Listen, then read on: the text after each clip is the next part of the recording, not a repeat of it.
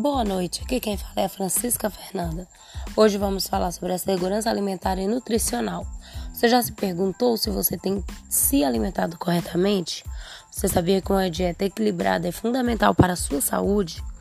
Hoje em dia vivemos em um mundo de correria onde a maior parte da população não dá importância a ter uma boa alimentação e com isso acaba prejudicando a sua própria saúde, tornando-se uma pessoa estressada, obesa ou desnutrida com pressão alta, diabética e mais uma série de problemas.